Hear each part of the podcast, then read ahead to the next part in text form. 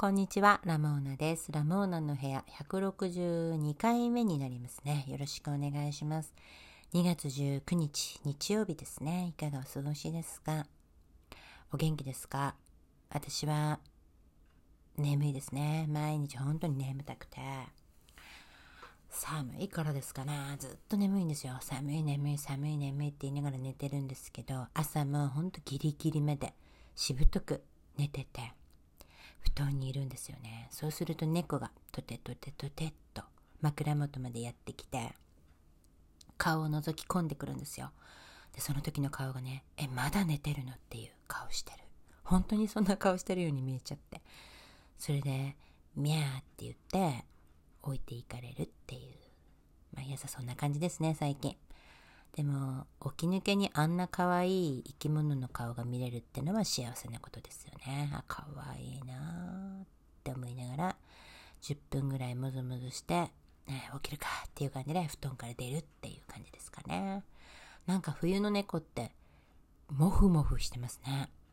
噂には聞いてたけど、なんか毛の量が多いというか、長いのかな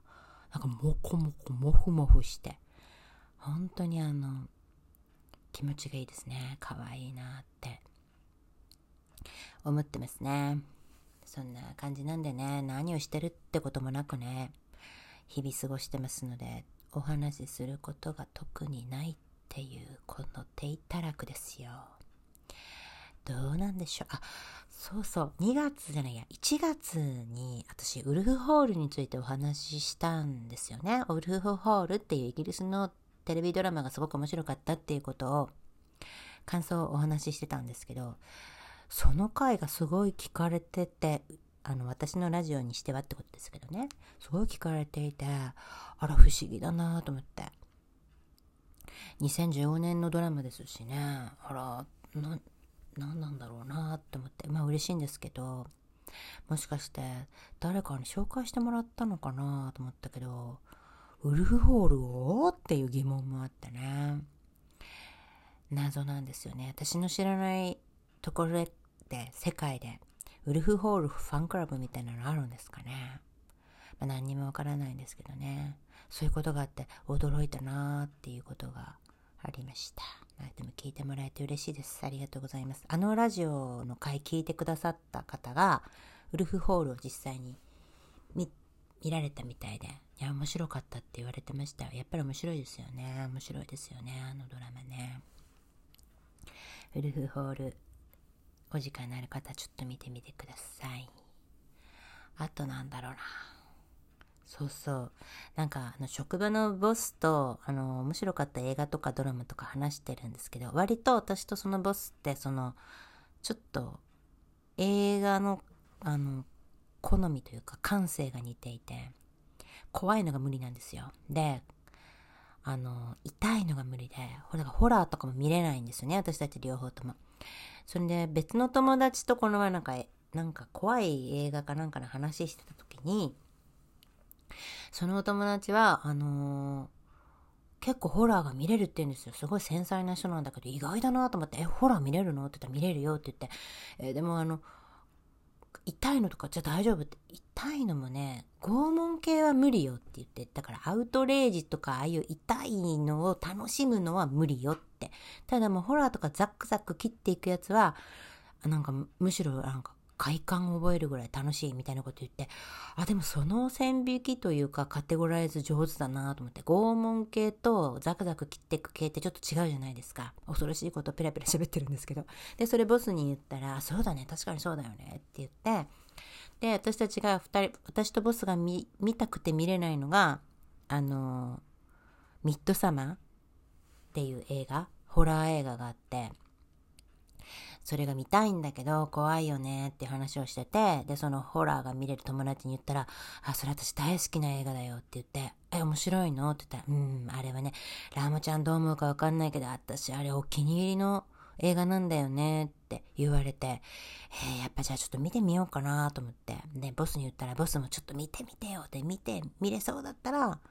私にもちょっと紹介してって言ってきたから、よし！っていうことで、金曜日の夜についにね、ネットフリックス入ってるから、ミッドサマーが。アリアスター監督、フローレンス・ピュー主演のあの、恐ろしいホラーですよ。それにつけたんだけど、なんかね、やっぱね、怖くってね、それで、冒頭20分、30分ぐらいまで見たんだけど、アメリカにいて、アメリカのその、女の人が主人公で、で、その彼氏と彼氏の友達と一緒に、えっ、ー、と、どこだったっけ？スウェーデンだったかな？フィンランドだったかな？まあ、北欧に行くんですよね。北欧の何か、あの、村かなんかのなら風習を、あの、見に行くんですよ。まあ、それぞれ思惑は違うんですけど。そんで、その習わしみたいなのが、結構多分怖いんだと思うんですけど、で、こう、ちょっとずつちょっとずつ怖くなっていくっていうか、ああ、これからなんかとんでもない展開が待っているんだろうなっていう、なんか絵巻とか出てきて、なんか布に、なんか儀式のやり方みたいなのが書いてあるんだけど、なんかもう、グロいんですよ。絵がね、すでに。で、私、どんどんなんかもう、冒頭にも言ったように最近寒くて眠いってずっと眠いんですけど、それ見てるともうだんだんだんだんなんか、眠たくなってきちゃって、多分こう、怖いんでしょうね。で、恐怖で、なんか眠たくなっちゃって、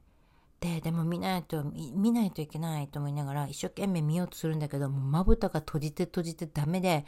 停止ボタンを押して、やめようと思って、そんなに、きっとこの眠いは怖いだわ、と思って、そうまでして見なきゃいけないものなんてないでしょうよって思ってやめたんですよ。だから、ミッドサマー見れなかったんですよね。30分か40うん、なんかそれぐらいまで見たけど、ああ、ちょっと今の時期の私には、やっぱこれ無理なんだなと思って見れなかったんですよね。いやこれ見ておら、あの、聞いてくださってる方で、ミッドサマー面白いよって思われた方、もしもおられたらね、ちょっと、ちょっと聞かせていただけませんでしょうかって、まだ諦めたくないんですよ。もうちょっと本当は見たいんですけど、あんまりの怖さにまぶたが閉じちゃって、なんか人って怖くても眠たくなるのかなって意識がもう拒否するんですかね。わからないけど、諦めました。面白いんだよっていうのをちょっと思われてる方はね、教えていただけたらと思うんですけどね。ああ、見れなかったなと思って。で、でその代わりと言っちゃなんだけど、そういえば見たかったのがあったと思って、あの、長澤まさみさんと前田ゴードンっていう人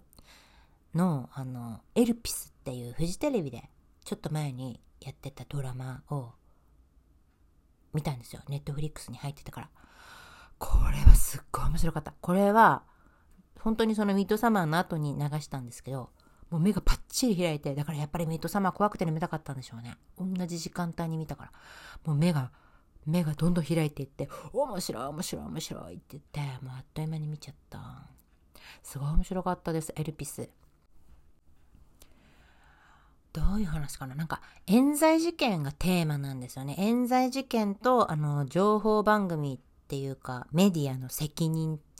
みたいなのがテーマかな。あと、現代人の仕事とか時間との向き合い方みたいなのもありますし、なんかもう、あらゆる方面に、あの、考える余地のある、すごいドラマでした。面白かった。長澤まさみさんは、あの、女子アナの役で、まあなんかいろんな事情があって、その仕事に対してちょっと向き合い方がね、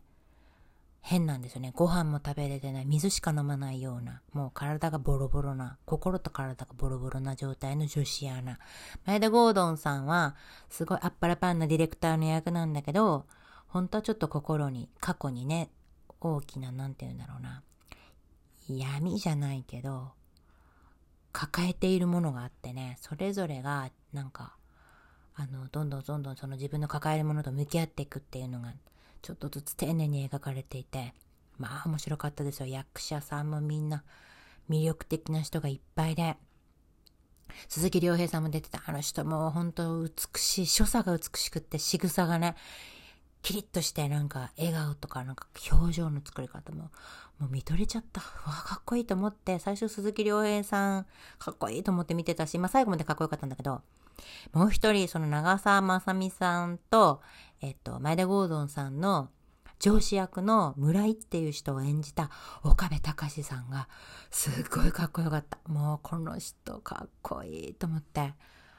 ダメ親父なんですよ。モラハラ、パワハラ、セクハラみたいな感じなんだけど、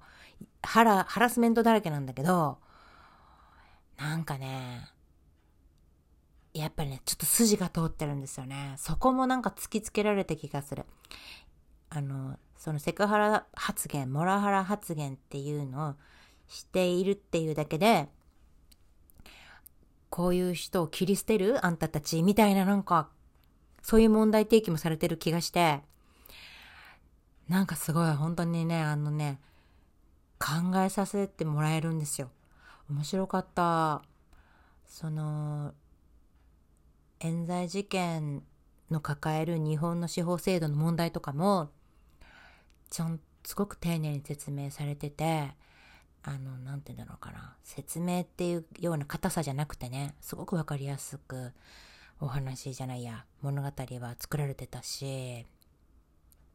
被害、被害者は清廉潔白じゃないといけないのかみたいな大切なテーマもね、しっかり書かれてあった気がしますしね。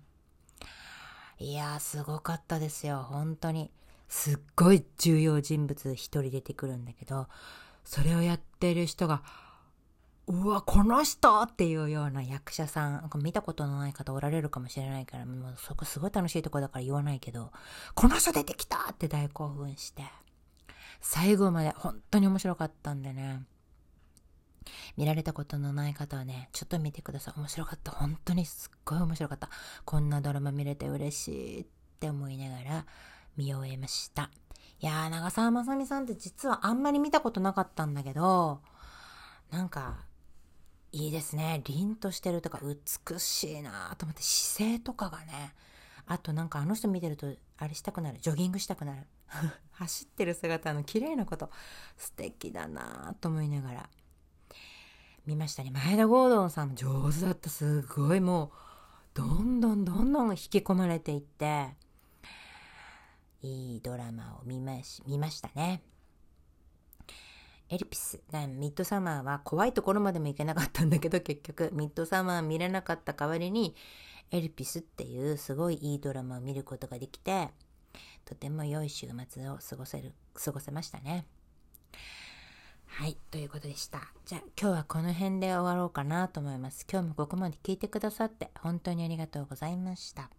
それではまた来ますね。さようなら。